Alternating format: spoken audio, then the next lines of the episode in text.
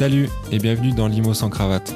Nous sommes Alex et Thibault, amis de longue date, mais surtout investisseurs et cofondateurs de Sans Cravate Immobilier, agence avec laquelle on accompagne des particuliers dans leurs projets d'investissement immobilier.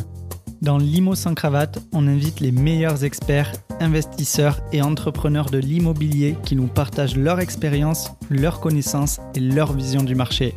D'ailleurs, on a créé ce podcast pour vous inspirer et vous aider à démarrer, que vous soyez investisseur aguerri ou que vous souhaitiez vous lancer. Alors détendez-vous et préparez-vous à écouter l'épisode du jour. C'est parti. Bienvenue dans ce deuxième épisode de, Limo sans cravate et aujourd'hui on accueille euh, Julien Calamotte. Salut Julien, Salut Thibaut, tu vas bien? Ça va et toi? Ouais, très bien, très bien. Euh, On, est peut très- dire bonjour à Alex ou pas? On peut dire Ouais, bonjour à Salut, C'est quand vrai même, que- je c'est suis, vrai je qu'on suis est là, quoi, je fais partie du. en profiter. Euh, non, on est très content de te recevoir. C'est Ouais. vrai qu'on a pu euh, échanger avec toi pendant, euh, pendant divers événements euh, sur, euh, sur Toulouse. Et tu as une vision de l'investissement qui nous, qui nous parle beaucoup. Donc on est content de te recevoir. Est-ce que dans un premier temps, tu pourrais euh, te présenter et euh, nous expliquer ton parcours pour ceux qui ne te connaîtraient pas encore? Bien sûr. Alors déjà merci de m'avoir invité sur, sur ce podcast. Comme tu le disais, on se croit sur des événements et voilà. Et moi j'apprécie beaucoup à chaque fois échanger avec vous deux. C'est vraiment cool. Je trouve que ce que vous faites c'est chouette. Je vous l'ai déjà dit, mais je le répète aussi devant tout le monde. Merci. Gentil. Euh, voilà, vous apportez beaucoup de valeur et je trouve que c'est, enfin voilà, vous êtes motivé et tout. Je, je trouve que c'est super. Euh, je veux pas faire le vieux là, mais euh, voilà, pour des jeunes, c'est super de faire ça. Non, c'est cool. Et euh, voilà, donc encore une fois, merci pour me présenter rapidement pour ceux qui me connaissent pas. Donc, euh, je m'appelle Julien, comme Thibault l'a dit. Euh, je suis né à Toulouse. Ça s'entend peut-être un peu. Euh, mais du coup, je me sens pas trop dépaysé ici. Ça Non, va. ça va. Et euh, j'ai donc rapidement, j'ai j'ai- je- bon, voilà, j'ai fait mes études au Canada, j'ai fait sciences politiques, enfin j'ai fait une prépa HEC. Après j'ai fait que- qui m'a pas du tout plu, donc j'ai arrêté. Et puis c'est pas que j'ai l'abandon facile, mais j'aime bien ne pas trop perdre de temps quand Ouais. je sens que ça va pas. Je suis parti faire Sciences Po à Montréal avec une option, euh, une spécialisation dans la communication politique. Et ce qui m'a absolument pas plu. Donc, euh, quand je suis retourné en France euh, en 2008, j'ai donc après, avoir vécu 5 ans au Canada, j'ai trouvé un job d'assistant e-marketing. donc, l'e-marketing, pour ceux qui ne savent pas, c'est le marketing électronique hein, pour, pour l'e-commerce et sur Internet. D'assistant e-marketing dans une boîte qui vendait des canapés en ligne à l'époque, qui était assez précurseur sur le, sur le sujet d'ailleurs, parce qu'en 2008, euh, commander son canapé sur Internet, c'était pas encore, euh, encore ça. Ouais, clair. Donc on vendait des trucs avec 6 mois de délai, etc. Bon, en fait, je vous passe les détails, c'était- catastrophique, mais ça fonctionnait. C'est une boîte qui faisait 10-12 millions d'euros quand même. Voilà, euh, rapidement, au bout de 6 mois, je me suis un peu formé. Du coup, euh, forcément, j'ai appris sur le métier que je connaissais pas du tout. Oui, j'allais dire, euh, pendant Sciences Po, c'est pas vraiment ce que, ce que tu voulais. Non, clairement pas. Mais en, plus, la politique euh, en Amérique du Nord, c'est un peu binaire. Quoi. T'as- voilà, t'as, gros, deux gros partis, grosso modo. Donc, franchement, c'était un peu ennuyant. Mais par contre, le discours politique, euh, la partie propagande, communication, pub et tout, ça me plaisait beaucoup. Et je sais pas, j'ai dû euh, être. euh, j'étais pas vraiment visionnaire parce qu'il y en a, plein qui l'ont vu avant moi, mais je me suis dit que faire ma carrière dans le monde d'Internet, ça avait du sens. En 2008. Et donc, du coup, euh, pour ça que j'ai redémarré un truc à zéro et mes études m'ont absolument servi à rien, en tout cas sur ce côté spécialité, c'est certain. Euh, attention aux jeunes qui nous écoutent, c'est important les études quand même, mais surtout pour apprendre des méthodes et des process. Finalement, au final, le sujet, à moins d'être médecin ou d'avoir des choses vraiment très techniques euh, et des, des- des- vraiment des diplômes très diplômants, euh, finalement, le reste. Ouais, tu l'apprends en- sur le tas. Et... Exactement. Et moi, j'ai toujours été un peu autodidacte comme ça, donc ça, c'était un peu ce qui, ce qui me caractérise aussi. Donc là, de là, je suis parti dans une autre boîte, euh, pareil, assistant e-marketing, d'un respons- d'un responsable e-marketing. Puis j'ai grimpé les échelons, et au bout d'un moment, je voulais prendre un peu la place de tout le monde, donc du coup, il y avait pas, c'était pas possible. Donc je suis, euh, au bout de deux ans, j'ai monté ma boîte et j'ai monté une agence web. Ok. Euh, voilà, et, mon, et mon, cet employeur-là est devenu mon premier client. Il m'a fait confiance parce qu'il voulait pas trop que je parte. Et euh, c'est devenu mon premier client de l'agence web. Donc, on créait des sites internet, on accompagnait les gens surtout sur la visibilité en ligne. Donc de là, c'était ton, ta, enfin, ton pro- ta première aventure entrepreneuriale. Quoi. C'était ma première aventure entrepreneuriale, euh, aidée par Pôle emploi, faut le dire quand même. C'est important et je pense Ouais. que la case Pôle emploi est intéressante à activer pour tous ceux qui veulent euh, euh, créer quelque chose, euh, mais qui ont peur de le faire sur euh, la partie financière, notamment. Euh, je dis pas qu'il faut en surprofiter, mais bon, je veux dire, il y a tellement de gens qui en profitent sans se poser trop la question et surtout sans créer de valeur derrière que c'est pas un entrepreneur qui, qui doit se sentir coupable de profiter de, de- des allocations chômage pour créer. c'est fait pour ça d'ailleurs. hein, donc, euh, Complètement. euh, Et du coup, là, à ce moment-là, euh, donc tu te lances dans l'aventure euh, entrepreneuriale. L'immobilier, tu penses pas encore? Alors, t'as as raison, c'est un podcast immobilier, donc on va pas parler forcément que d'entrepreneuriat, si, mais t'as mais c'est raison, bien, non, mais de recentrer. Où se place l'immobilier à ce moment-là Ouais, non, mais t'as raison, parce que d'ailleurs, l'immobilier avait déjà été, était déjà dans ma vie à ce moment-là, puisque moi, je suis rentré en 2008 du Canada, en, en avril, donc j'avais 22 ans. Et en octobre, j'ai acheté une résidence principale. Euh, j'ai acheté une maison euh, sur un terrain de 900 mètres carrés, là, dans les coteaux de, de Toulouse. Euh, pourquoi? Je le dis très clairement, parce que ma femme a 11 ans de plus que moi, et que du coup, elle avait une maturité que j'avais pas Mm. forcément à l'époque, et ça m'a vraiment aidé à mettre le pied dans l'immobilier. Donc c'était en 2008. Euh, on s'est marié en 2009. En 2010, on a eu notre premier enfant ensemble. Donc elle avait déjà deux enfants que vous connaissez. Enfin, vous en connaissez une. Oui. Euh, et en fait, de là, ça s'est enchaîné. 2010, on a aussi acheté notre premier appartement en, en location euh, meublé à Toulouse, en centre-ville, Ok. un studio. C'était de notre côté. euh, en fait, avec euh, l'erreur, en tout cas l'erreur de croyance que, fait, que font souvent les gens, c'est euh, on achète un studio parce qu'on va y mettre nos enfants quand ils feront leurs études. Ça, c'était vraiment le, ce qui nous a fait acheter. Ouais. C'est ce que- voilà, exactement. Donc on s'est dit on en achète un. Ouais, mais merde, on a, on a- on a déjà deux filles. Il y a le petit qui vient d'arriver. Euh, on faut en acheter un deuxième. Donc trois mois après, on en a acheté un deuxième, début 2011. Donc c'est des studios qui étaient très bien, euh, pour ceux qui connaissent Toulouse en centre-ville, c'était au, au niveau du Capitole notamment, euh, donc quar- quartier Capitole, Esquirol. Donc très bien placé.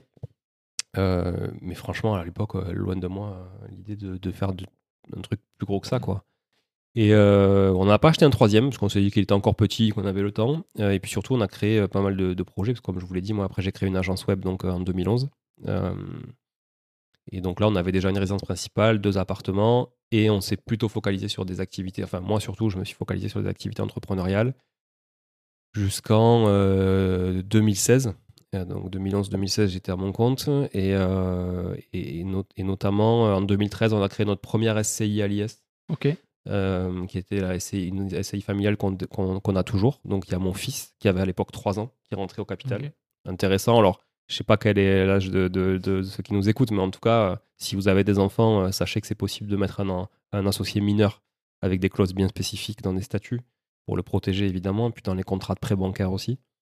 Alors pour Euh, ceux qui seraient pas au- au- forcément au fait, mais ça, quel est l'avantage du coup de faire entrer un, un associé mineur dans une SCI Est-ce que c'est pour des questions de succession?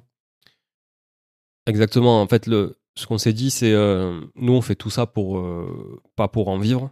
On fait tout ça pour créer du patrimoine. Et créer du patrimoine, dans la notion de patrimoine, il y a forcément la transmission. Et donc, on s'est dit, on va transmettre à notre euh, fils commun ou aux filles de, de mon épouse euh, demain. Donc, euh, plutôt que de payer après des droits, de devoir faire des sessions, etc., euh, filons déjà 29% de la boîte à, à notre fils qui a 3 ans. Il sait pas ce que c'est, mais d'ailleurs, même aujourd'hui, il a, il a presque 13 ans. Il- pour lui, il veut tout, tout vendre une fois qu'il aura tout hérité, donc il n'a pas encore compris la notion de. voilà, mais c'est pas grave, Ça tu fait vois. plaisir en tout Voilà, cas. on s'arrête on s'arrête pas là. Mais je crois que maintenant, il commence à ça y est, il comprend un peu, il comprend un peu le- ce qu'on fait, tout ça. Je crois que là, il va, il va bientôt peut-être changer d'avis. Et puis là, il est tombé par hasard sur mon livre aussi sur internet. Il, dit pas, il me dit mais papa, j'ai un copain qui est tombé là-dessus. Bon, bref, la dernière fois, il m'envoie un texto pour me dire ouais, il y a quelqu'un qui parle de toi dans le métro. euh. Donc tu vois, c'était, euh, voilà, il, co- il comprend que finalement, il y a quelque chose à faire peut-être avec ça. Donc on, on monte cette SCI, on achète des locaux commerciaux pour nos activités e-commerce. Parce qu'entre-temps, on avait racheté des sites e-commerce. Parce que c'était, vraiment ce que j'avais envie de faire. Donc on rachetait des sites, on les développait, on les revendait ou on les crachait. Ça arrive. Et on a craché plus qu'on en a revendu, très clairement. Et on en a surtout craché un euh, qui nous a fait beaucoup de mal en 2016. euh, et où on a perdu beaucoup, beaucoup d'argent. Moi, ça m'a, endetté jusqu'en mars 2022. Donc pendant six ans, j'ai quand même payé euh, des dettes euh, à fond perdu pour, pour rembourser des crédits que j'avais fait sur, sur des boîtes qui sont parties en liquidation. Donc en perso, ouais, tu rembourses. Ouais, j'ai repris. En fait, j'avais une caution euh, BPI France, qui est la Mm. banque publique d'investissement, et j'avais une caution sur ma holding à l'époque. Et euh, du coup, ma holding, j'ai liquidé avec la boîte euh, à l'époque parce que je voulais pas qu'ils viennent me retoquer dessus. Et puis, euh, BPI France, j'avais pas envie d'être marqué au fer rouge là-bas, ni au CIC qui m'avait prêté euh, l'argent pour euh, développer cette activité, dans laquelle j'avais fait rentrer un investisseur d'ailleurs qui avait 25% du capital, qui lui aussi a, perdu des billes, mais moins que nous. Euh, et on a payé. Voilà, j'ai pris tout. pourquoi j'ai repris tout ça? Je savais pas ce que j'allais faire à l'époque. Donc à l'époque, j'ai repris un boulot de salarié, mais ça m'a permis surtout de continuer d'investir dans l'immobilier. En tout cas, de me remettre à investir dans l'immobilier en 2017. Parce que là, il y avait Euh, une pause du coup entre euh, 2011, c'est ça? Entre 2013, la 2013, création ouais. de la SCI et la- et, et l'acquisition des locaux, qu'on a revendu du coup euh, en 2016. Quand on a tout planté, euh, bon, Mm. on a revendu Mais aussi. tu as ça. gardé la SCI. On a gardé la SCI qui était une coquille vide. Pourquoi? Parce qu'il y avait aussi beaucoup de déficits reportables à Mhm. utiliser. Donc, euh, il n'y avait pas de sens comptable à, à la liquider pour en recréer une autre. Et euh, donc, depuis, on- évidemment, on a remis des biens dedans. Et, euh, et en 2017, en fait, je, je- donc j'étais redevenu salarié parce que j'étais vraiment pris à la gorge. Je pouvais plus trop. euh, Enfin, on a des mois où on pouvait plus remplir le frigo, sachant que ma femme bossait avec moi à l'époque. Du coup, elle avait quitté son emploi, on bossait tous ensemble. Et là, je me suis dit, attends, t'es con, euh, les taux ils sont en train de baisser, t'as perdu du temps, t'aurais acheté un appart par an, euh, peut-être qu'aujourd'hui t'en vendrais un ou deux avec la plus-value, tu vois, ça, ça Mhm. t'aurait peut-être donné un peu de une bouffée d'air, quoi. Donc à ce moment-là, ta vision de l'investissement avait changé. Carrément. Carrément. Et là, je me suis dit, t'as perdu du temps, t'es con. Mm. T'es con, t'as perdu du temps, euh, il faut rattraper ce temps perdu. Et donc là, je me suis mis à 400%. Enfin, je sais pas, je dis, des fois je dis 300, des fois je dis 1000, mais euh, vraiment, je me suis mis comme jamais euh, à rechercher des, des, des biens, en fait. Des biens que je maîtrisais, c'est-à-dire euh, le truc patrimonial, studio, hypercentre de Toulouse, etc. Et là, je me suis rendu compte que les prix n'avaient plus rien à voir avec 2010 et 2011. Donc j'avais du mal à acheter. J'ai du mal à acheter au début. Et ça, je pense que c'est un, un problématique quand on est dans l'investissement immobilier, de se dire, quand tu achètes souvent, en fait, dans la durée, il faut arriver à accepter qu'en fait, tous les ans, ça monte. Et que bah, il faut que tu continues à acheter quand même. Tu Ouais. n'as pas le choix. T'as pas le choix. Même s'il y a des baisses des fois, euh, in fine, quand tu reviens 10 ans après ça, faut que ça m'a augmenté. Oui, quoi. complètement. Voilà. Après, les arbres ne montent pas jusqu'au ciel. Donc à un moment donné, Mm. ça, ça risque à se rééquilibrer. Mais c'est sûr que si on attend, on fait jamais rien. Ça risque de se rééquilibrer, c'est vrai, euh, mais ça dépend des villes dans lesquelles on Mhm. investit toujours. Voilà, nous on était dans Toulouse, euh, c'est Mhm. la quatrième ville de France, euh, les prix étaient quand même bien moindres que dans d'autres villes type Lyon, qui est pas beaucoup plus gros que Toulouse. Euh, Bordeaux, n'en parlons pas, qui est plus petit que Toulouse euh, avec le- le- la gare LGV. enfin, même euh, ouais, en termes de voilà. croissance, je crois que Toulouse, c'est c'est une des premières villes en termes de croissance. Croissance démographique, Ouais, démographique, euh. ville étudiante, Mm. aéronautique, pharmaceutique, enfin, avec Pierre Fabre notamment. Il y, a- il y a plein de, enfin, il y a plein de sujets quand même euh, hyper intéressants économiquement parlant. Euh, c'est une ville qui attire, proche de la frontière, proche des... On le sait, quand on est toulousain, Oui. on dit toujours on est à une heure de tout. Oui, oui. Bon, on est à une heure de tout sauf de Paris. Enfin, si en avion, mais voilà, c'est un peu la problématique, c'est le transport surtout. Euh, voilà. Donc en fait, euh, on s'est remis à chercher. Enfin, je me suis mis à rechercher. euh, et, Et là, en fait, ouais, oh, c'est passé de un appartement pour les enfants à euh, développer. je vais être très honnête, je sais même pas pourquoi je l'ai fait au départ en fait. Je, je me suis juste dit, t'es con, t'as perdu du temps, donc rattrape cette connerie. Mais je savais même pas ce que je voulais en faire. Pour moi, c'était. En fait, moi, je suis un boulimique et du coup, euh, pas, au sens, pas avec la bouffe, mais je, suis- je suis un boulimique et du coup, je voulais. euh, si tu veux, je me suis dit, faut acheter, faut acheter, faut acheter, faut acheter. Après, tu verras. Et euh, je me posais pas trop de questions en fait. J'ai acheté et je me suis retrouvé à acheter 11 biens en 12 mois. Justement, on va peut-être y revenir là-dessus euh, Ouais. t- tout à l'heure. Ça, c'était quelle année? C'était 2018 Ça, c'était entre ouais, mi-2018, mi-2019, parce que je me suis remis à rechercher fin 2017, le temps de trouver, de me réapp- réappréhender un peu les prix du marché, etc., parce que je m'étais déconnecté du truc. Je me suis dit, ouais, euh, vas-y. Et quand j'ai, quand, j'ai recompris le marché, tu vois, que j'ai commencé à, reprendre toutes les bases, euh, du coup, je me suis dit, ok, on, y va. Et c'est là qu'effectivement. euh, Ok. Et du coup, concrètement, je pense à la première question qui, me vient à l'esprit et qui sûrement vous vient à l'esprit aussi, vous qui nous écoutez. Comment on achète euh, 11 biens du coup en, en 12 mois Alors, la première chose, c'est que euh, j'étais indépendant, parce que j'étais, en fait, j'étais retourné indépendant après, euh, parce que j'ai toujours là, cette soif de, cette soif de, de, de- de flexibilité et d'indépendance. Et donc là, je me suis dit, c'est bien, c'est... il y a un truc qui n'a pas changé en France, c'est que si tu n'as pas de CDI, ça reste quand même compliqué d'investir, et surtout si tu veux investir massivement. Et là, euh, moi, je crois beaucoup, au- voilà, euh, je, je crois pas au hasard, mais je crois beaucoup, en tout cas, au concours de circonstances. Et donc, du coup, j'ai eu une opportunité, on m'a proposé un poste et euh, que j'ai pas pu refuser. En partie parce que le challenge était sympa, mais aussi parce que je me suis dit ça va me faire un CDI et donc je pourrais aller lever de la dette, de la dette au niveau des banques. C'était quoi ce, ce poste? C'était un poste euh, pour prendre la, la responsabilité du- d'un pôle e-commerce dans, dans un réseau de magasins franchisés qui s'appelle Iri Jardin. Euh, voilà, j'y suis resté 4 ans et demi. On pourra refaire après la, la chronologie, mais euh, euh, donc il y avait un beau challenge de transformation digitale, ce qui me branchait énormément parce que j'avais quand même pas mal de- d'expertise là-dessus. Et à côté de ça, ça m'offrait un CDI. donc Pas, tu euh, voilà. pas trop posé la question de, de te dire je reste dans l'entrepreneuriat ou je prends le CDI Tu avais quand même une Non. vision assez claire là-dessus et de ce que tu voulais. Je me suis rapidement posé la question de savoir est-ce que le sacrifice de ma liberté euh, valait le coup euh, et de ma flexibilité? Et je me suis dit, euh, ouais, ça vaut le coup de faire ce sacrifice pour investir dans l'immobilier. Et donc, comment j'ai fait pour acheter 11 biens? Un, j'ai pris un CDI, ça je viens de le dire. Euh, deux, avec un salaire qui était correct, mais qui n'était pas non plus phénoménal euh, par rapport au- aux dernières années. Euh, et puis, euh, surtout, je me suis mis à éplucher à peu près tout le maillage bancaire. qui détenait qui, qui travaillait avec qui, qui ne travaillait pas avec qui, etc. J'ai fait un dossier, des dossiers béton, euh, hyper pro. Je me suis vraiment professionnalisé dans l'approche, même si j'étais euh, j'étais à l'époque euh, que, euh, que investisseur particulier, quoi, Oui. hein, voilà, et que j'achetais qu'en nom propre. On achetait avec ma femme en nom propre, en indivision. Pour aller jusqu'au plafond de notre LMNP, qui était quand même assez, assez confortable au final, parce qu'on était tous les deux salariés. Et puis, j'ai cherché, cherché, et en fait, je me suis pas pris la tête, j'ai acheté tout ce que j'avais envie d'acheter. Enfin, j'ai fait des offres sur tout ce que j'avais envie d'acheter. Et, euh, et j'ai signé des compromis euh, avec des conditions suspensives de prêt. Euh, De toute façon, ça n'engageait quoi que, que- Qu'au final, que mon image, quoi. Puisque, Oui. voilà. Bon, mon image à l'époque, j'avais pas de réseau, j'avais rien. Enfin, tu vois, c'est c'est- tout ça, c'est différent maintenant. Je prends moins de risques. Et justement, sur les 11 biens du coup que tu as achetés, euh, tu t'es positionné sur combien, combien de biens avant et combien de compromis euh, tu as signés et qui sont peut-être pas allés euh, au bout? Tous les compromis sont allés au bout. Ok. Donc j'ai vraiment signé 11 compromis. Alors dans les 11, il y a une résidence principale, parce qu'on en Ouais. a profité pour déménager. Alors là aussi, parenthèse, euh, à, chaque fois que je, je- à chaque fois que je proposais un projet à ma femme, elle me dit mais t'es fou, ça passera jamais. Bon, à chaque fois c'est passé, on a trouvé des solutions. Cette résidence principale, on l'a découverte. euh, c'est pour ça que des fois il faut, faut un peu d'audace, je pense. On l'a découverte sur les magasins, les magazines, euh, les magazines type Logic Imo que vous avez dans les parkings souterrains.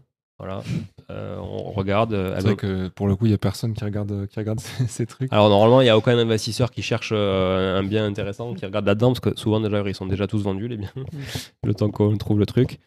Et, euh, et là, en fait, c'était double page sur le bien euh, d'une agence qui s'appelle Espace Atypique, qui fait des biens atypiques, comme son nom l'indique. Et du coup, ma femme me dit Putain, t'as vu ça? Je lui dis Vas-y, c'est sympa, on va visiter. Et je déteste faire ça, j'aime pas faire perdre du temps aux gens et tout. Je me suis dit, bon, il y en a plein qui, le font, on y va. On a visité et euh, deux jours après, on avait fait une offre. Euh, on avait négocié un peu le bien, mais euh, au final, on a trouvé un accord. Pour la petite anecdote, le vendeur de cette maison est devenu un de mes associés sur une STI avec qui on achète des biens. On en vient encore d'en acheter un la semaine dernière. Incroyable. Donc euh, voilà, comme quoi, euh, je crois vraiment euh, aux rencontres et aux opportunités. C'est clair. Euh, depuis, on a revendu cette maison d'ailleurs, mais euh, en tout cas, on, on- on y a vraiment été très bien. Donc sur les 11 biens, il y avait cette résidence principale. Après, il y avait 10 biens locatifs. La typologie, c'est T2, T1. Voilà, c'était vraiment ça parce qu'on savait faire ça. Ouais. Et euh, petite surface, pour nous, c'était ce qui semblait être le plus rentable possible. Je suis pas un grand fan de l'immeuble de rapport, mais on va pouvoir en parler tout à l'heure si vous voulez. Mm. Et ce qui est sûr, c'est que euh, j'ai dû quand même, euh, pour répondre à ta question Thibaut, euh, réfléchir pas mal à comment j'allais faire financer tout ça. Ouais. Ah Parce ouais. que c'est Parce que tu as dû avoir des, des projets qui sont. Mais qui sont en même temps, ouais, tout simplement. Ouais. Les faire financer en même temps. Peut-être deux, trois projets à faire Enfin, financer peut-être en même peut-être temps. même que ça t'a aidé au final que ce soit un peu superposé et que Ça m'a aidé. Ouais. Il y a un mois, je me suis retrouvé à signer quatre compromis dans- en un mois. Du coup, je me suis dit, bon, là, je peux pas tout filer à la banque parce qu'à la même banque, ça va être compliqué. Donc, je suis, je suis allé voir deux banques. J'en ai filé deux d'un côté, deux de l'autre.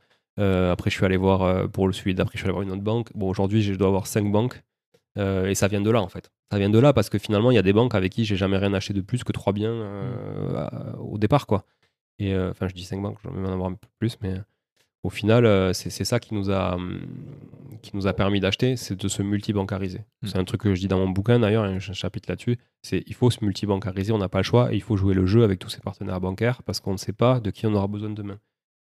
Et moi, j'avais fait le job, je reviens un peu sur la boucle tout à l'heure, mais j'avais fait le job en reprenant la dette de la liquidation à titre perso, ce qui fait qu'aujourd'hui, cette banque, je peux la citer parce que je les remercie énormément, qui est le CIC, m'a vraiment fait confiance sur le fait que j'étais quelqu'un de, tu vois, d'honnête et qu'il pouvait prendre du risque avec moi et que des entrepreneurs qui assumaient les liquidations comme ça euh, en s'endettant pendant six ans derrière euh, plutôt que de, de faire le mort, tu vois, et l'autruche, il n'y en avait pas beaucoup. ouais, c'est clair.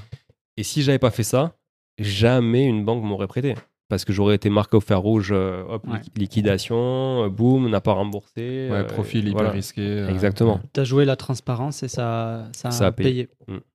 Ça a payé et, donc du coup j'ai pu, pu lever comme ça. Voilà. C'est important du coup d'avoir quand même une transparence avec ses partenaires bancaires et tout autre euh, partenaire, que ce soit agent immobilier, notaire ou autre, mais vraiment euh, beaucoup plus avec euh, un partenaire bancaire. Quoi. Mais carrément, carrément. Et puis en fait, euh, la plupart des gens, souvent, ils réfléchissent de manière court-termiste. C'est juste à l'opportunité court terme. Si tu réfléchis comme ça, à moyen long terme, tu te retrouves tout seul. Si tu fais des sacrifices à court terme, à moyen long terme, tu sais que tu vas, tu vas récolter ces fruits-là. Ça demande juste de la patience, en fait, et, et d'y croire, c'est tout. Mais si tu fais le contraire, tu te fais griller. Je, peux- je peux petite dédicace aux artisans d'ailleurs, c'est un peu leur euh, spécialité. Non mais franchement, c'est leur spécialité en fait, c'est de faire que du one shot. Et, euh, et je connais très peu d'artisans qui font du, du, du- du moyen long terme, et c'est dommage, tu vois, parce Ouais, que clair. quand la conjoncture va, ils s'en rendent pas compte. Mm. Par contre, quand ça va pas, ça va faire le ménage. Oui, du coup, pour passer à l'échelle, pour, euh, pour enchaîner, il y a une partie où tu t'es professionnalisé déjà sur, sur l'approche, on va dire, euh, euh, je suppose, en termes de recherche de biens, visite, etc. Tu as un peu standardisé aussi ton dossier de financement.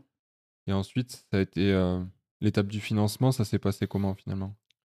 Euh, si j'ai un conseil à donner sur l'étape du financement, c'est défendez votre dossier vous-même.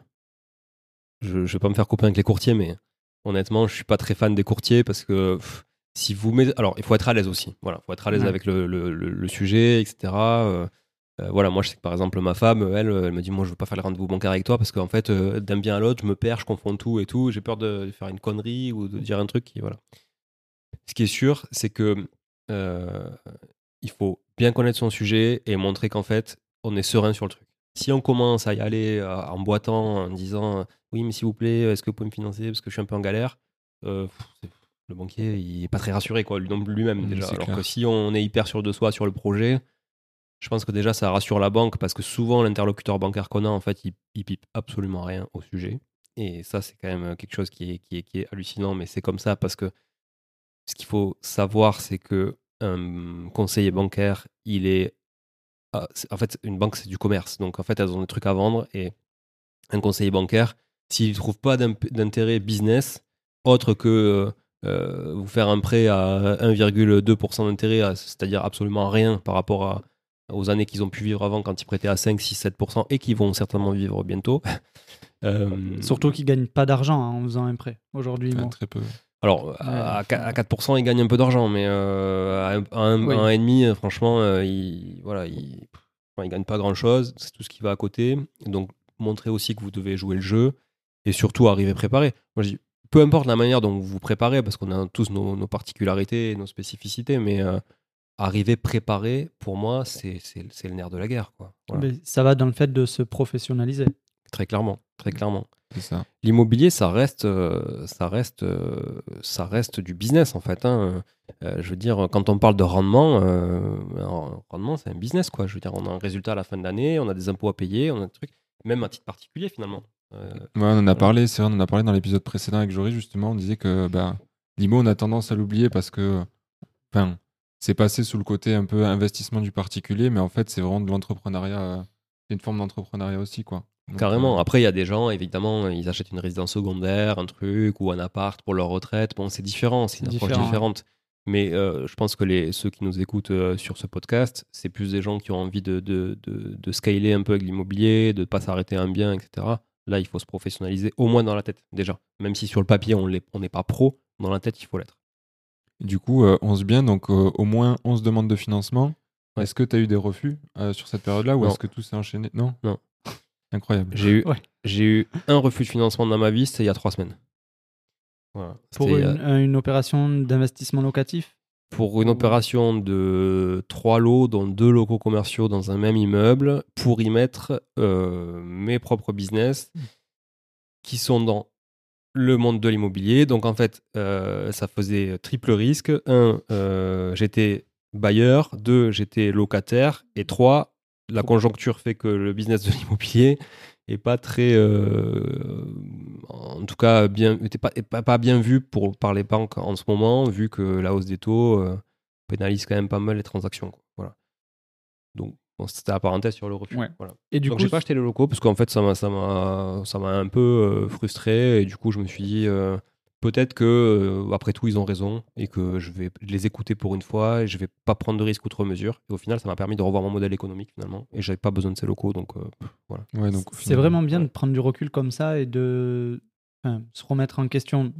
Non, mais de, de prendre du recul sur le business et dire bon, là, il- on est- j'ai peut-être un refus.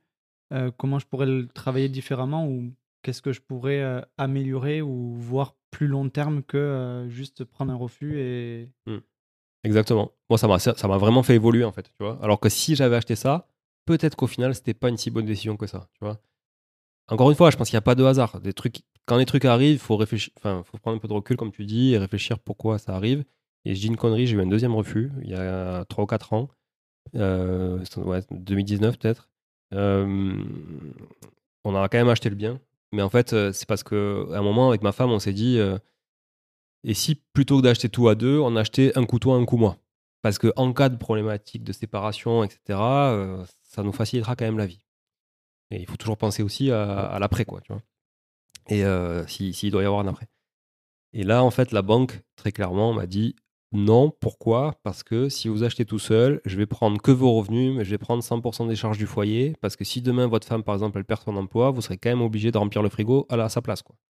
Donc, euh, et, et c'est vrai, en fait. Que toi, tu dois, en tant que père de famille ou mère de famille, tu dois assumer euh, le train de vie de la famille. Voilà. Quoi qu'il se passe par ton conjoint. Et donc là, voilà. Donc finalement, on a acheté à deux, mais on a acheté quand même. Enfin voilà, c'était un refuge juste parce que essayé d'acheter tout seul au lieu d'acheter à deux. Ça nous Ouais. a pas empêché quand même des fois d'acheter tout seul aussi avec ma femme. Donc on a un peu, de- on a des biens. Elle, elle a des biens toute seule, j'ai des biens tout seul. On a des biens en division, puis après on a en société. Mais Juste pour euh, euh, finir sur un dernier point sur le, le financement, euh, du coup, tu as investi, enfin, tu as acheté tout en nom propre ou tu as acheté euh, via euh, des, euh, des sociétés, des SCI. on a acheté euh, beaucoup en nom propre sur, sur, ça- alors sur ces 11 biens-là, Oui. parce qu'on en a acheté d'autres depuis, hein, mais sur ces 11, biens, sur 11 premiers biens de la deuxième phase, on va dire, d'investissement de ma vie, euh, beaucoup en nom propre. On a dû, euh, ouais, non, beaucoup, quasiment tous en nom propre, ceux-là. Et vous n'avez pas eu de problématique de- d'endettement du coup? Bah, pff, oui, on a eu des problématiques d'endettement, mais à l'époque, déjà, on avait un calcul différé. Oui, c'est vrai que ça. Voilà, pour ceux qui ne le savent pas, le calcul différé, ça permettait d'isoler chaque investissement de manière totalement, euh, totalement indépendante et donc de, de calculer un endettement qui est extrêmement favorable pour les investisseurs, pour le coup. Beaucoup plus d'ailleurs que, que pour les gens qui n'ont qu'une seule résidence principale. Et au final, on se retrouvait avec un taux d'endettement plus faible que si on était Ouais, euh, qu'on avait qu'une résidence. Ouais, non, Ouais. mais c'est- c'était ça le calcul, hein, ce qui était fou quand même. Donc nous, on a pu faire ça, on a pu faire évidemment du 110% à, des taux euh, aura des pâquerettes euh, sans, sans apport sur certains biens. Aujourd'hui, c'est des choses qu'on fait plus parce qu'en fait, on a un patrimoine euh, trop conséquent, on a trop de, trop de dettes aussi, on a trop De- de- d'encours, voilà, ouais. trop d'encours. Et donc, du coup, au bout d'un moment, il faut être euh, réaliste. Euh, Si vous ne mettez pas d'apport, euh, vous pouvez pas dire à la banque prenez, prenez 110% du risque à, à ma place quoi, à chaque fois. Voilà. En tout cas, incroyable sur euh, euh, cette accélération que tu as pris Ouais, euh, sur euh, l'investissement IMO, parce que tu les as vraiment enchaînés quand même. Ils ont, euh, enfin, il faut avoir le mental aussi pour euh, les enchaîner. Et du coup, euh, comment tu fais maintenant pour gérer tous ces biens? Alors, comment je fais pour gérer tous ces biens? Euh, Je sais pas comment je fais, mais on y arrive. Euh, C'est, euh, je vais avoir du mal à te répondre parce que euh, Tu délègues une partie, tu fais toi-même tu... on délègue évidemment la location courte durée. Donc, la location courte durée, ac- actuellement, on en a 6 qui tournent en location courte durée. Euh, un au Portugal et 5 à Toulouse. Euh, c'est délégué 100% en conciergerie. Alors, le modèle de la conciergerie, évidemment, pour les investisseurs qui cherchent du cash flow, c'est pas l'idéal. Nous, on cherche pas à faire du cash flow euh, parce qu'on encore une fois, on compte pas sur ça pour vivre. Mais on préfère déléguer et ne pas avoir de, de charge mentale. Donc déjà, tu vois, tu en isoles 6, tu pas de charge mentale. Tu t'en occupes pas. Euh, après, les autres qu'on a en location longue durée, parce que le reste, c'est que de la location longue durée. euh, Il y a des garages aussi, mais bon, ça, les garages, c'est hyper simple. Quoi. Oui. Voilà, c'est pas très compliqué. Euh, mais euh, sinon, la, la location longue durée, euh, on gère en direct. Au final, ça ne nous bouffe pas tant, que- tant de temps que ça. Quoi. Voilà. Ouais. T'as Enfin, t'as- t'as combien de lots aujourd'hui juste pour qu'on on en a une trentaine. Une trentaine, ouais. Alors, c'est intéressant que tu dises combien de lots, parce que souvent, j'entends les investisseurs parler en nombre de lots. Alors, euh, bon, avant d'acheter une formation, un mec qui vous parle en nombre de lots, euh, regardez quand même c'est quoi les lots qu'il a. Oui. Euh, Est-ce que est c'est des lots de parking? Est-ce que c'est des apparts qui valent 300 000 chacun ou est-ce qu'ils valent 30 000 chacun quoi? Voilà. Oui, et puis euh, on a vite fait d'acheter un immeuble avec des apparts dans, un, dans une ville où, où le, le foncier est très peu cher et ça, ça, Voilà. ça fait vite des lots. Quoi. C'est vrai que nous, euh, les T2 qu'on a à Toulouse, ils valent 250 à 300 000 quoi, chacun, donc ça va vite en fait euh, Oui. en termes de, de valeur. En termes de patrimoine, ouais. Et c'est pour ça qu'on peut faire la transition sur l'enrichissement latent. Exactement. qui, est, qui est du coup, euh, qui est du coup euh, le nerf de la guerre, nous, de notre constitution de patrimoine. Alors, est-ce que tu peux expliquer pour ceux qui nous écoutent euh, qu'est-ce que c'est l'enrichissement latent L'enrichissement latent, bah, je vous invite à écouter euh, le réel que vous aviez fait sur euh, la, la page de Sans Cravate, C'est- qui était très intéressant. Non, mais en fait, l'en- l'enrichissement latent, grosso modo, c'est un calcul d'enrichi- euh, d'enrichissement euh, qui va à l'opposé du calcul du cash flow. Donc d'un côté, vous avez l'école du cash flow qui est euh, je regarde ma mensualité de crédit, mes charges, j'additionne tout ça. En face, je prends mes loyers, le différentiel est positif, ça me fait un cash flow positif. Et donc, c'est de la trésorerie qui rentre net avant impôt tous les mois, euh, s'il doit y avoir une imposition. Et l'école de l'enrichissement latent, donc il y a un concept que pareil que je décris sur mon bouquin. Là, vous intégrez ce cash flow dans votre calcul, mais même s'il est négatif, le fait de réintégrer le capital que vous remboursez chaque mois, donc pas les intérêts, mais le capital que vous remboursez chaque mois sur votre crédit, plus une plus-value latente à terme que vous divisez par le nombre d'années, euh, par exemple si on prend à 10 ans, vous divisez par 10 puis par 12, ça vous fait un, en- un- un enrichissement mensuel latent qui est dû à la plus-value à la revente à 10 ans par exemple. Vous pouvez le faire à 5 ans, à 10 ans, à 8 ans, euh, ce que vous voulez.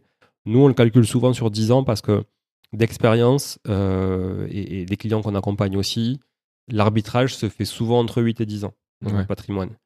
Pourquoi? Parce que si on est en LMNP ou en SCI à l'IS, on a souvent quand même un intérêt à arbitrer assez tôt pour euh, aller lisser une fiscalité sur un Mm. parc immobilier. Ça, c'est la première chose. Et deux, parce qu'on a envie de faire tourner aussi des fois, euh, parce qu'au bout d'un moment, quand on détient 8-10 ans, ça commence à faire long quand on a envie de créer autre chose Récupérer des liquidités. euh, et récupérer des liquidités pour aller scaler. Ça, je l'avais e- expliqué d'ailleurs dans un, podcast qui est intéressant aussi. C'est effectivement, si vous empruntez sur 20 ans, par exemple, au bout de 10 ans, vous avez grosso modo remboursé la moitié. Alors, c'est pas vrai, hein, parce que vous remboursez plus d'intérêt au départ, mais vous avez remboursé peut-être 45% euh, du, prêt. Donc, ça veut dire que vous récupérez quand même la moitié de la valeur du bien. Le bien ayant augmenté normalement les prix de la valeur si vous avez in- investi dans une bonne géographie, euh, ça veut dire que grosso modo, cette moitié, elle est bonne. Donc vous récupérez, vous avez acheté 100 000, vous récupérez 50 000. Bah, ces 50 000 là, vous les utilisez en, en je sais pas moi, 5, apports de 10 000 pour aller lever à chaque fois 100 000. Donc vous relevez 500 000 euros. Et de 50 000 euros, vous, êtes, vous, êtes- vous passez à une création de patrimoine de 500 000 euros brut. Et vous refaites ça, tac, tac, tac. Mais ça, faut le faire sur plusieurs biens en même temps pour que Oui, ça ait bien sûr. sens. Voilà.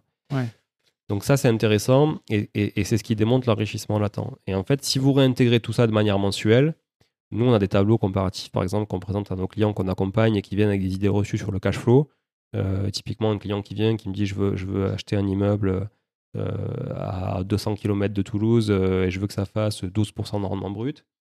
On- évidemment que s'il est là fond là-dessus, on va lui trouver, mais on l'avertit quand même sur le fait qu'à côté de ça, on peut aussi lui trouver quelque chose qui est beaucoup plus patrimonial dans l'esprit et qui sera plus liquide à, la revente aussi. Il y aura moins de cassos à mettre à l'intérieur aussi, parce que plus vous vous éloignez des grandes villes, plus vous avez des cassos. On l'a tous vécu. Moi aussi, j'ai des biens en dehors des grandes villes, évidemment. Donc je parle en connaissance de cause. Et en fait, quand on met tout ça et qu'on ré- réinjecte l'enrichissement latent à 10 ans, on voit que celui qui a le rendement brut le plus élevé n'est pas forcément celui qui, à la fin, rapporte le plus d'argent au bout de 10 ans. Clairement, en fait, Ouais. nous, on aime bien dire aussi, euh, parce qu'on a pareil, on a, on a souvent des gens qui viennent euh, nous voir en nous parlant euh, exclusivement de cash flow. C'est souvent le premier euh, paramètre qui, euh, qui, les, intéresse. Et ouais, on dit souvent que en fait, un investissement, il se prend en compte sur sa, globalité, enfin, sur euh, tout le temps que vous allez détenir le bien. Donc c'est de l'achat jusqu'à la vente et avec tous les flux intermédiaires qu'il y aura eu, que ce soit d'entrée ou de sortie. Quoi. En fait, ça n'a pas vraiment de sens de comparer un cash flow qui est une vision un peu ouais, court-termiste de l'investissement avec, justement le- l'enrichissement que vous aurez eu grâce à l'effet de levier. Pour les matheux, ça s'appelle le, le TRI, c'est le taux de rendement interne, et, et c'est le seul aujourd'hui indicateur qui permet euh, de qualifier un investissement par rapport à un autre. Et d'ailleurs, même si cet investissement, c'est pas de l'IMO, mais Mais si vous voulez ouais. comparer deux investissements euh, qui sont totalement différents, il n'y a que le TRI qui vous permet de le faire, parce que comme dit Thibaut, ça réinjecte tous les flux dans le calcul. Le problème, c'est que c'est tellement compliqué pour un particulier sans outils de le calculer qu'en fait, les gens font juste une division entre j'ai tant de loyer sur tant de, sur tant de, de- de frais d'achat. Et donc, je calcule un rendement qui n'est pas une rentabilité, parce Oui. que pour le coup, ça n'inclut pas tous ces flux, les plus-values, etc. C'est juste un rendement brut. Mm. Voilà. Et, et même si vous calculez un rendement net, euh, après charge, net après impôt, etc., ça reste un rendement et pas une rentabilité. Voilà. Et moi, j'ai des fois, il y a des gens qui me posent la question mais est-ce que c'est rentable ce truc? Mais je dis, ça veut dire quoi? Est-ce que c'est rentable ce truc? Ça veut, ça veut rien dire. Tu vois oui, oui, il y a du rendement, non, il n'y a pas de rendement. Est-ce que c'est rentable? Je sais pas, il faut qu'on se pose un peu, tu vois, et, voir. Et puis, est-ce que c'est surtout rentable par rapport à tes objectifs et ton horizon d'investissement? Et ça, me fait, euh, ça me fait poser une question. Est-ce que toi, dans tes biens, euh, même si tu as une stratégie du coup qui est très tournée euh, patrimoniale, est-ce que tu arrives quand même à équilibrer tes, achats, dans le sens où tu arrives au moins à faire des opérations blanches Ou est-ce que tu fais un, un petit effort d'épargne sur, euh, sur tes biens généralement? Alors, sur les premiers, on l'a eu fait parce qu'effectivement, quand, on- quand, quand euh, tu investis en centre-ville euh, d'une grande ville, forcément, euh, tu, tu fais euh, un petit peu d'effort. Ce qui n'était pas forcément le cas d'ailleurs euh, sur les tout premiers parce qu'on on a payé les studios euh, moins de 80 000 euros à l'époque. euh, donc forcément, euh, alors même si on avait 3% de, 3% de taux d'intérêt ou même peut-être 4, quand on a, la maison on avait 5% quand on a acheté ça, je m'en rappelle très bien en 2008. Euh, mais en 2010 on devait être à 3,5, un truc comme ça, ou 4%. euh, alors c'est sûr ça fait des grosses mensualités. Mais bon, à l'époque, franchement, je faisais pas les travaux que je faisais aujourd'hui aussi. Donc, euh, franchement, j'ai rien mis dans le bien. Euh, Ouais. Dès qu'il y avait un truc à faire, ça me faisait chier. euh, je le faisais pas. Ou tu vois, d'ailleurs, Sabrina, mon épouse, a fait beaucoup plus de trucs dans les premiers apparts que moi, alors qu'aujourd'hui, c'est plutôt moi le contraire. C'est plutôt le contraire. Mais maintenant, je, je supporterais pas, tu vois, louer des appartements dans le même état que, les, que ceux que j'avais achetés en 2010 ou 2011, que j'ai revendu depuis d'ailleurs. Mais ce qui est sûr, c'est que au bout d'un moment, on s'est retrouvé un peu bloqué. Pas bloqué par rapport à la capacité d'emprunt, parce qu'en fait, ça, ça peut toujours se travailler. Alors, j'écrirai jamais à quelqu'un comment faire, et, je, voilà, je donne quelques indications dans mon bouquin, et c'est juste du partage d'expérience, mais je ne vais pas conseiller des trucs, tous les trucs ici, ici non plus. Mais en, en tout cas, il y a des trucs à faire pour trouver du financement, ça, c'est pas un souci. Le truc, c'est après, il faut l'assumer euh, tous les mois Ouais. en termes de trésor et tout. Donc, si vous avez trop de capacité, euh, trop de taux d'effort à faire euh, chaque mois, d'efforts d'épargne, ça peut être problématique. Ouais. D'ailleurs, les banquiers regardent aussi ce qu'on appelle le reste à vivre. Donc, je suppose que ça, c'est ça qui, qui peut-être bloque au bout d'un moment si tu Ça, ça peut, ça peut bloquer aussi, mais surtout, toi-même, ça te bloque au bout d'un moment. Si tu dois rajouter 100 balles par bien et que tu en as Oui. 15, au bout d'un moment, c'est 1500 par mois. Et puis voilà, tu vois, donc ça, C'est clair. ça, ça- ça sort. Et puis si tu as, si une, une façade qui tombe sur une copro, tu dois repayer, etc. Pour ça, nous, au bout d'un moment, quand on s'est retrouvé bloqué, on est allé dans des villes un peu plus périphériques où là, on a trouvé du coup euh, des biens avec des rendements bruts euh, pour, pour, pour comparer, par exemple, de, entre 10 et 12% mais avec un TRI encore plus fort. Pourquoi? Parce que c'était des villes avec un bon potentiel. C'est-à-dire qu'on n'est pas allé chercher qu'un rendement, on est allé chercher aussi des villes en lesquelles on croyait, euh, et on croyait en la dynamique économique dans les 10-15 ans à venir. Voilà. Et ça, c'est important aussi, et dans lesquelles on pouvait apporter une valeur, et surtout dans lesquelles, et ça c'est hyper important, euh, la valeur de marché était suffisamment haute pour que quand tu fasses des travaux, Tu t'y retrouves. tu t'y retrouves et que tu sois pas hors du marché. Ça, c'est la- l'erreur souvent des gens qui achètent dans des villes pas chères. Dès qu'ils mettent euh, 1000 euros du mètre carré parce qu'ils délèguent tous les travaux, euh, etc., et que les artisans aujourd'hui se gavent quand même pas mal et, et ils ont raison tant qu'il y a des clients. hein. Enfin, je veux dire, c'est du business après. Euh, ben, tu peux te retrouver déconnecté du marché et ne plus pouvoir revendre à moins de vendre à perte. Ouais, c'est clair. Faut faire très attention à ça. Euh, regardez toujours les, les prix moyens du marché et faites en sorte que euh, le prix au mètre carré euh, de l'achat plus de vos travaux euh, correspondent au moins au prix moyen du marché. Quoi. Ouais, le coût global de l'opération. quoi. Ouais, c'est ça. Mais merci pour euh, toutes ces infos. Je t'en prie. J'avais une, une petite question avec toute l'expérience que tu as, tous les biens que tu as achetés. Quelle est la plus grosse erreur euh, que tu as eue? Ou la plus grosse galère en tout cas? Euh, que tu as eu à gérer je sais pas si c'est une erreur, mais en tout cas, c'est un regret. Mon plus grand regret, mais je crois que euh, vous l'aurez compris avec un peu mon histoire, c'est de pas l'avoir fait. Alors, suffisamment tôt, je l'ai fait tôt parce que commencer à 22 ans, la RP, 25 ans, les premiers euh, biens IMO et tout, et, bah, surtout à l'époque où, bon, sur Internet, euh, ça flore- enfin, tout- tout- Il y avait pas autant hein. d'animation autour de l'investissement immobilier. hein. Euh, et puis moi, d'ailleurs, j'ai- moi qui étais dans le monde de- du web et tout ça, j'ai complètement loupé cette coche en fait, hein, parce que mon livre, j'aurais dû l'écrire peut-être avant, ou tu vois, faire des trucs. euh, bon, bref, j'aurais peut-être eu une autre vie, mais euh, en tout cas, euh, je pense que le plus grand regret, c'est pas. de- Donc, c'est de commencer. Il faut commencer tôt, ça c'est certain. Donc voilà, moi je regrette pas d'avoir commencé tôt. Par contre, ce que je regrette, c'est d'avoir arrêté pendant quelques années. Mm. Ça, quelle que soit votre situation, que vous soyez entrepreneur, que vous soyez salarié, que vous soyez marié, pas marié, peu importe, avancez quoi. Avancez, montez du patrimoine, montez, montez, montez du patrimoine. Je reprends toujours une phrase euh, qui. Il y a des phrases comme ça, quand vous rencontrez des gens, ça vous marque à vie. Moi, c'est une phrase de mon comptable qui est le même depuis que j'ai démarré, euh, depuis que j'ai eu mon premier business, parce que j'en ai pas parlé, mais même quand j'étais salarié en, 2010 en 2009, j'avais, j'étais associé dans un business euh, e-commerce, mais euh, j'étais pas majoritaire. Mais euh, du coup, je- ça a été déjà mon comptable. Euh, si à 40 ans, vous n'avez pas au moins un million d'euros d'encours à la banque, c'est que vous avez raté un truc. Il faut qu'à 40 balais, vous arriviez à 40 balais avec un million de dettes à la banque. Si vous arrivez avec un million de dettes, peu importe qu'elles soient fraîches ou qu'elles soient euh, déjà euh, en partie remboursées, il faut que vous ayez encore un million de capital restant dû à la banque à 40 ans. Si vous avez ça, franchement, vous pouvez être sûr qu'à 50, 55 ans, quelle que soit la maturité de cet encours à 40 ans, vous devriez pouvoir avoir le confort quand même de, de pouvoir faire des choix euh, en fonction de vos habitudes de vie. Parce que finalement, il y a des gens qui aiment qui ont envie de, de- En fait, moi, je sais même pas pourquoi je le fais. Honnêtement, je sais même pas pourquoi je le fais. Il y a des gens, ils savent très bien parce qu'ils veulent arrêter de bosser. Moi, je veux pas arrêter de bosser. Je suis un boulimique, un bourreau de travail. J'adore bosser, j'adore ce que, ce que je fais. euh.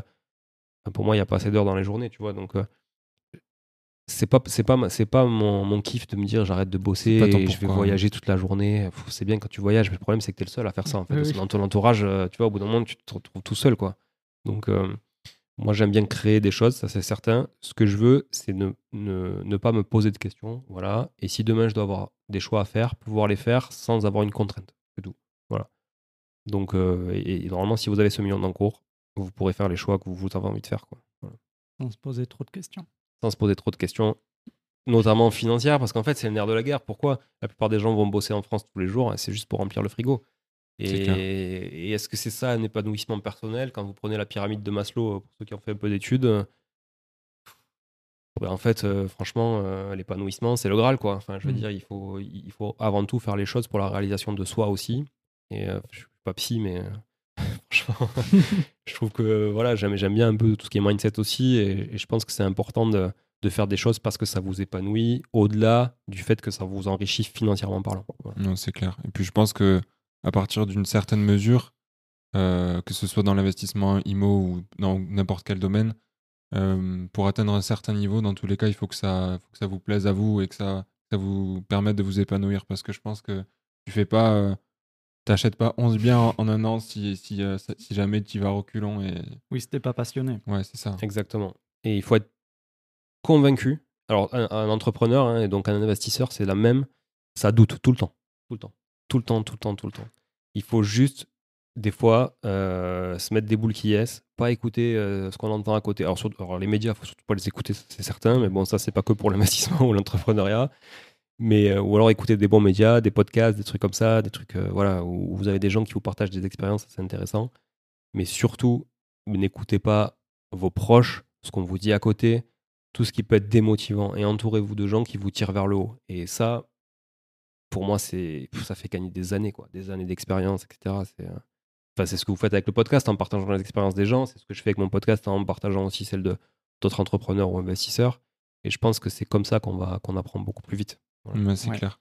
D'ailleurs, on n'en a pas parlé euh, parce qu'on a fait un petit point sur ton parcours. Euh, on a vu euh, comment tu es arrivé dans l'IMO, etc. Euh, tu as, un podcast aussi euh, aujourd'hui. Ça fait combien de temps maintenant? Ça fait euh, le podcast date de début. Je l'ai lancé en mars 2022. Je l'ai lancé en mars 2022. Euh, j'avais envie de partager euh, comme vous en fait. euh, voilà. Enfin, j'avais envie d'apprendre en fait. On continue d'apprendre parce qu'on apprend tout- tous les jours. euh, euh, tous les jours, on apprend des nouveaux trucs. Euh, et j'avais envie de partager ça avec le plus grand nombre parce que j'adore partager. J'adore. euh, voilà, je, suis un passionné et en fait, je pourrais parler des heures d'un sujet. Et donc, je me suis dit, parler des heures d'un sujet, c'est bien, euh, mais c'est encore mieux si ça crée de la valeur, à si ça me crée de la valeur moi-même et ça crée de la valeur aussi aux gens. Donc j'ai créé ce podcast qui s'appelle Money Tree. Donc Money Tree, c'est l'arbre de la fortune, l'arbre de l'argent, appelez-le comme vous voulez. Euh, et on y parle d'investissement au sens large, beaucoup d'IMO, ça c'est sûr, parce que c'est quand même ce qui, là où, c'est ce qui m'anime un peu plus, et puis ma communauté aussi. Mais euh, ouais, on, voilà. Alors, je m'y suis vraiment mis en septembre, à vrai dire, en 2022. J'ai un peu branlé sur, sur, sur toute la première partie de l'année 2022. Mais là, voilà, je fais un épisode par semaine avec un invité et un épisode solo par semaine aussi le dimanche. Donc, un épisode le mercredi, un épisode le dimanche. C'est du rythme, vous allez voir que c'est beaucoup de taf. c'est clair. voilà, ça me prend quand même pas mal de temps, euh, mais je m'éclate à faire ça, vraiment. Et je m'éclate aussi à être là avec vous parce que, en fait, euh, voilà, je trouve que c'est un, aujourd'hui le meilleur média pour vraiment, euh, vraiment apprendre des autres. je suis d'accord, mais surtout, tu sais, c'est un des seuls formats qui permet aussi d'aller un petit peu en profondeur dans les discussions.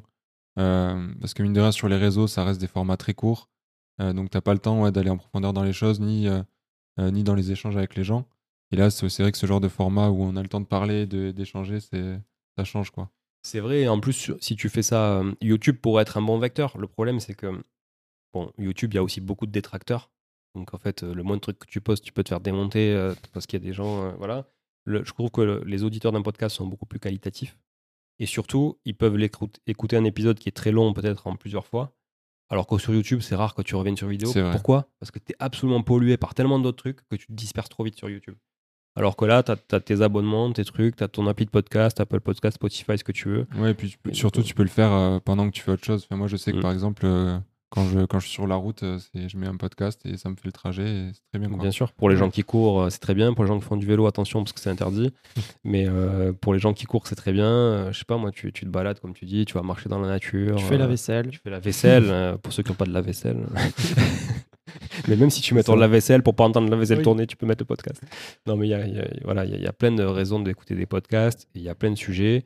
Si vous voulez écouter des podcasts sur l'IMO, il y en a plein de sympas. Mais avant tout, écoutez celui de Sans Cravate et le mien, ce serait cool. voilà. Mais euh, non, non, mais en tout cas, chouette. Je vous souhaite en tout cas plein de bonnes choses pour ce podcast. Ça, c'est. Merci beaucoup. Merci beaucoup. En tout cas, nous, on vous conseille aussi personnellement d'aller écouter le podcast de Julien, du coup, Money Tree. Euh, comme disait, ça parle investissement, IMO, mais pas que. Et, euh, et surtout, euh, il a des, des, invités vraiment intéressants et des discussions euh, très, très pointues. Donc, on vous conseille d'aller d'aller écouter ça. Du coup, je vais réenchaîner sur deux dernières questions. Ouais. Maintenant, qu'est-ce que tu fais comme activité? Parce qu'on n'en a pas, on l'a pas évoqué. Qu'est-ce que je fais? Donc aujourd'hui, donc comme je le disais, moi j'ai toujours oscillé entre salariat et l'entrepreneuriat. Euh, bon, j'étais au comité de direction de, de, boîte dernièrement. J'ai fait un passage éclair dans une boîte euh, bien connue dans l'immobilier, à la direction digitale aussi, au comité de direction.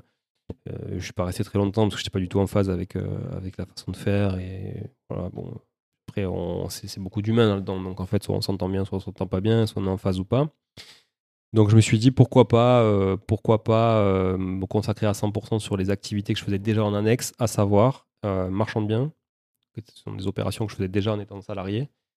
Et puis euh, l'accompagnement des investisseurs, parce que finalement, malgré moi, euh, l'expérience que j'ai acquise a attiré quand même pas mal de, de, de, personnes euh, qui m'ont demandé de les accompagner parce qu'ils avaient soit pas le temps, soit pas la connaissance, soit juste besoin d'un coup de pied au cul. C'est aussi, non mais c'est vrai, mais il y a des gens qui sont prêts à payer pour ça mmh. aussi, hein, donc pour se faire mettre des coups de pied au cul, mais évidemment virtuellement. Euh, bon, après, on peut en mettre aussi comme ça, mais ça dépend des tempéraments.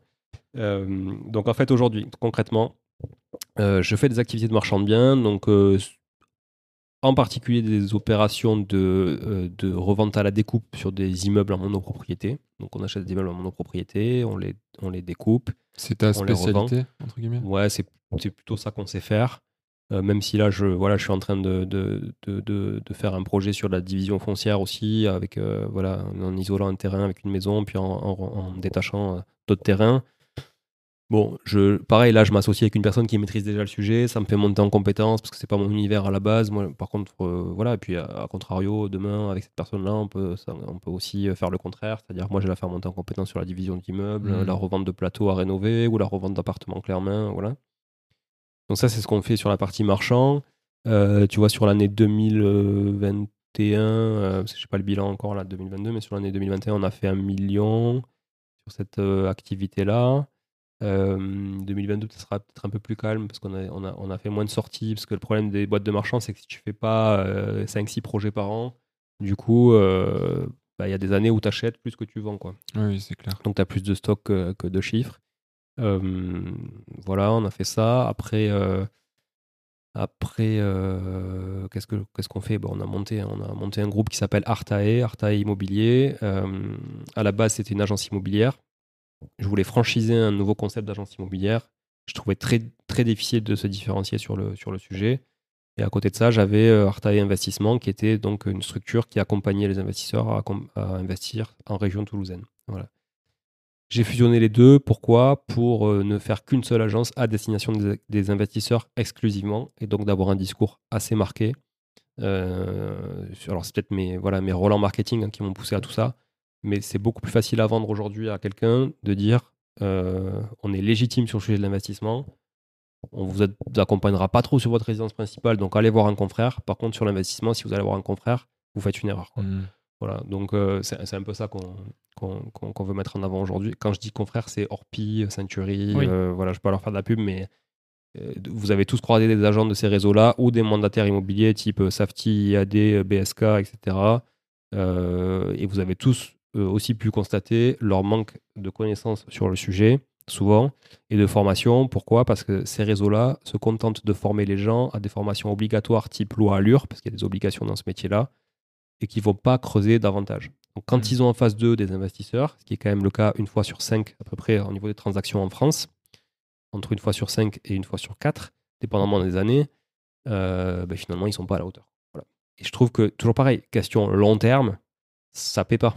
Voilà, c'est que du one shot et ils sont en perpétuelle prospection, conviction de nouveaux clients, etc. L'avantage, c'est que nous, on a une légitimité sur le marché de l'investissement immobilier de par euh, mon histoire personnelle évidemment, mais aussi euh, celle de, mon, de, mes associés. Et puis, euh, on sait faire quoi. On a fait. Euh, aujourd'hui, je, le disais à midi, je le disais à midi, on a un capital confiance qui est énorme vis-à-vis de nos clients.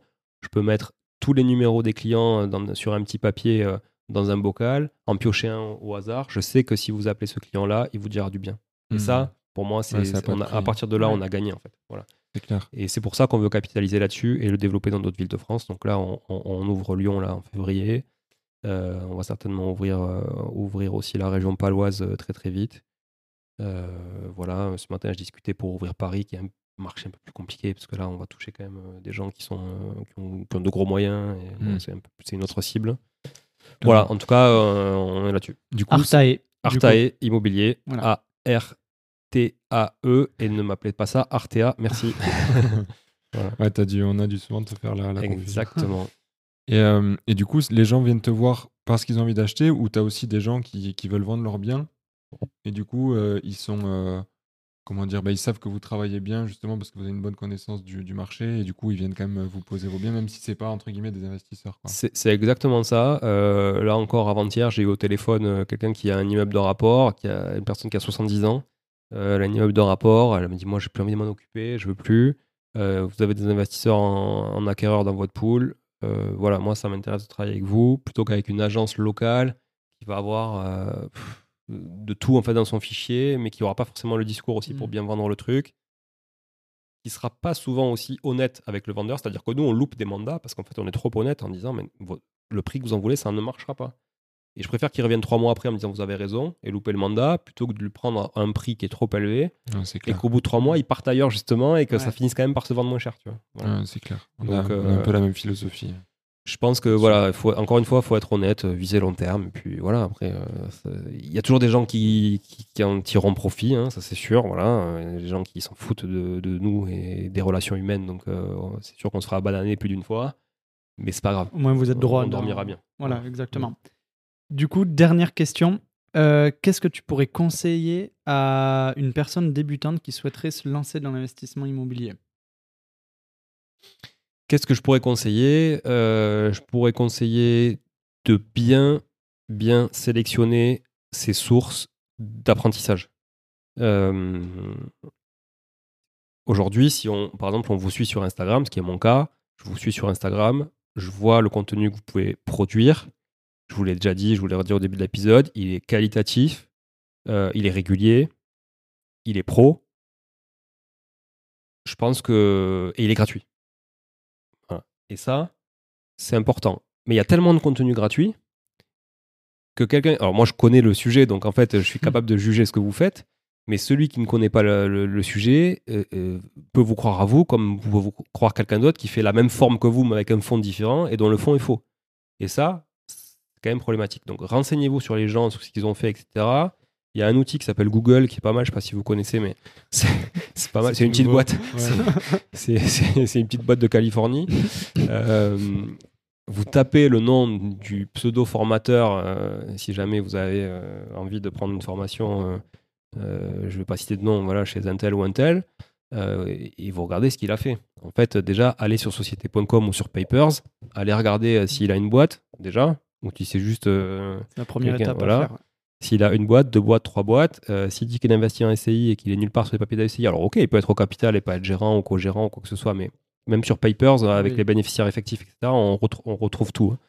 Donc euh, Papers, c'est P-A-2-P-E-R-S, euh, c'est encore plus puissant que société.com si vous voulez fouiner la vie des entrepreneurs un peu et le maillage capitalistique de tout ça, vous allez vous éclater, vous pouvez passer des heures hein, sur, des gros, sur des gros profils. Euh, regardez, voilà, regardez ça, regardez si, je sais pas moi, s'il y a des avis, s'il y a des trucs, euh, euh, ça pardonne pas quoi. Au bout d'un moment, euh, voilà, s'il y a rien, c'est que c'est louche. S'il y a des trucs et qu'il y a des trucs négatifs, mais qu'il y a plus de positifs, c'est que c'est normal. Il faut aussi du négatif. hein, on peut pas plaire à tout le monde, voilà. clair. Même si c'est frustrant des fois, mais c'est comme ça. C'est comme sur les Airbnb, les mecs qui mettent 4 étoiles alors tout va bien, c'est comme ça. Ça, c'est ouais, c'est quand même quelque non, chose. mais ça, c'est, ça, c'est... Moi, j'ai arrêté de regarder les commentaires Airbnb parce que franchement, j'en dormais plus. hein. Parfait, 4 étoiles. Parfait. Tout était parfait. Mais ouais, 4 étoiles. Et encore, si c'est 4, c'est cool. Mais euh, non, non, voilà. Après, je conseillerais vraiment de choisir ses sources de connaissances. Et si euh, c'est pas le cas, essayez de rejoindre des groupes de manière passive, soit sur les réseaux sociaux ou autres. Euh, et puis euh, demander, poser des questions, etc. Mais entourez-vous de gens qui ont fait des choses plutôt que des gens qui vont vous dire comment faire les choses. Voilà, c'est plutôt ça le truc. Très Et bien. est-ce que justement, tu as des, des ressources peut-être à conseiller, que ce soit euh, des vidéos, des livres, une appli, peu importe? T'as coupé la, la question. Ah, Alex, crois. pardon. Non, mais c'est très bien. C'est- euh, Mais T'as écrit, Ouais. écrit un livre, non? J'ai écrit un bouquin, mais bon, après, le bouquin, il, il va pas vous aider à investir dans l'immobilier. il- C'est juste un peu raconter mon histoire. Donc, euh, voilà. Puis, euh, Il y a quand même des Voilà. choses très intéressantes. oui, il y a des choses intéressantes, certainement. Mais voilà, il s'appelle S'enrichir grâce à l'immobilier. Euh, il est aux éditions Rien du tout, c'est auto-édité, aux éditions Julien Calamotte. Dispo sur Amazon ou dispo sur le site investirazoulouse.com. Donc, ça, c'est. Si vous achetez ici, je vous envoie une petite, une petite version dédicacée. C'est quand même un bonus. c'est ça. cool. C'est- c'est- ça- Incroyable. Ouais, ouais, je suis, je suis, je suis pas Musso ou Lévy, mais euh, comme écrivain. Mais... Il y aura les liens dans tous les cas en dessous euh, voilà, Ouais. du Voilà. podcast. Non, mais du coup, il y, a- il y a le bouquin, mais il y en a plein, des super bouquins, il y en a plein. Euh, mais au-delà de ça, je pense que le podcast, ça c'est sûr, on l'a dit, c'est un outil puissant. Mm. Euh, podcast, vous pouvez écouter euh, Ça fait un bail de mon, mon ami Jérémy Nabé qui, qui est vraiment top. Les investisseurs 4.0 de Paco, de Bonner qui est top aussi. Euh, La Martingale, top podcast euh, avec Mathieu Stéphanie. euh, voilà. Moi, je, cite que, des podcasts où je suis passé, hein, mais voilà. Franchement, podcast, ça c'est top. Et ensuite, aller à des événements.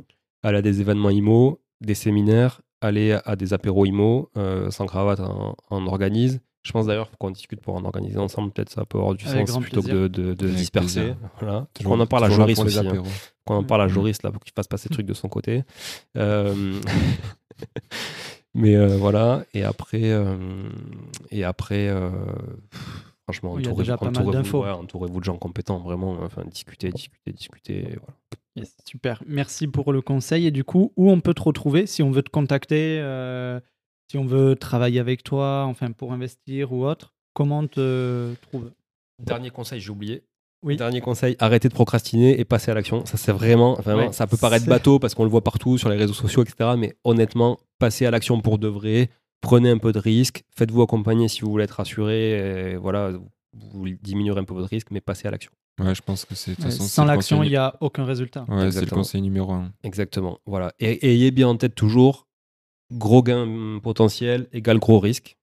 Voilà. Donc si vous avez un bien à 20% de renta, posez-vous des questions pourquoi lui il est à 20, celui du voisin il est à 12.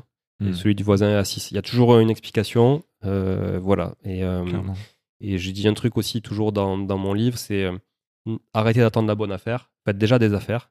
Et après, on, en- Mm. et, après ça, vous pourrez peut-être affiner votre recherche et être un peu plus, on va dire, sélectif Oui, et voulez. puis Voilà. ben, plus on en fait, plus euh, il y a des projets qui se présentent à nous aussi. Donc, euh, Et puis ça s'arbitre hein, de l'immobilier. hein. Mm. Alors c'est sûr que ça, ça s'arbitre dans les deux premières années. Bon, on a payé avec des intérêts, c'est un peu chiant, mais ça s'arbitre euh, quand même euh, facilement. Voilà. Et pour répondre à ta question, Alex, on peut me retrouver sur Instagram, euh, Julien. Tiré, alors comment c'est parce que pff, moi je disais toujours tiré, ti- ouais, je disais Underscore. toujours tiré du 8 mais le problème c'est qu'il n'y a plus de clavier maintenant sur les téléphones. Tu Ouais. fais comment du coup, tu vois tirer du Voilà. plus. Quand euh, tu dis underscore, t'as des gens, des fois ils tapent underscore UND. Alors comment s'écrit underscore tu vois Donc c'est Euh, tiré du, bas. bas. Tiré du bas. Voilà. Donc Julien tiré du bas invest, I-N-V-E-S-T.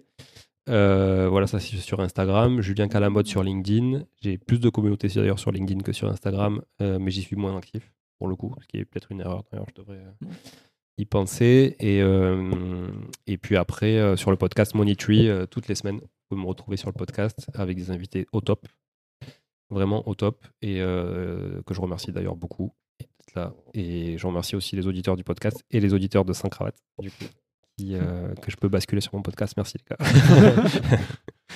non, non, c'est chouette. Voilà. Partage. Donc voilà pour me retrouver. Et, euh, sinon, euh, 06, non, c'est pas vrai. Et, euh, voilà.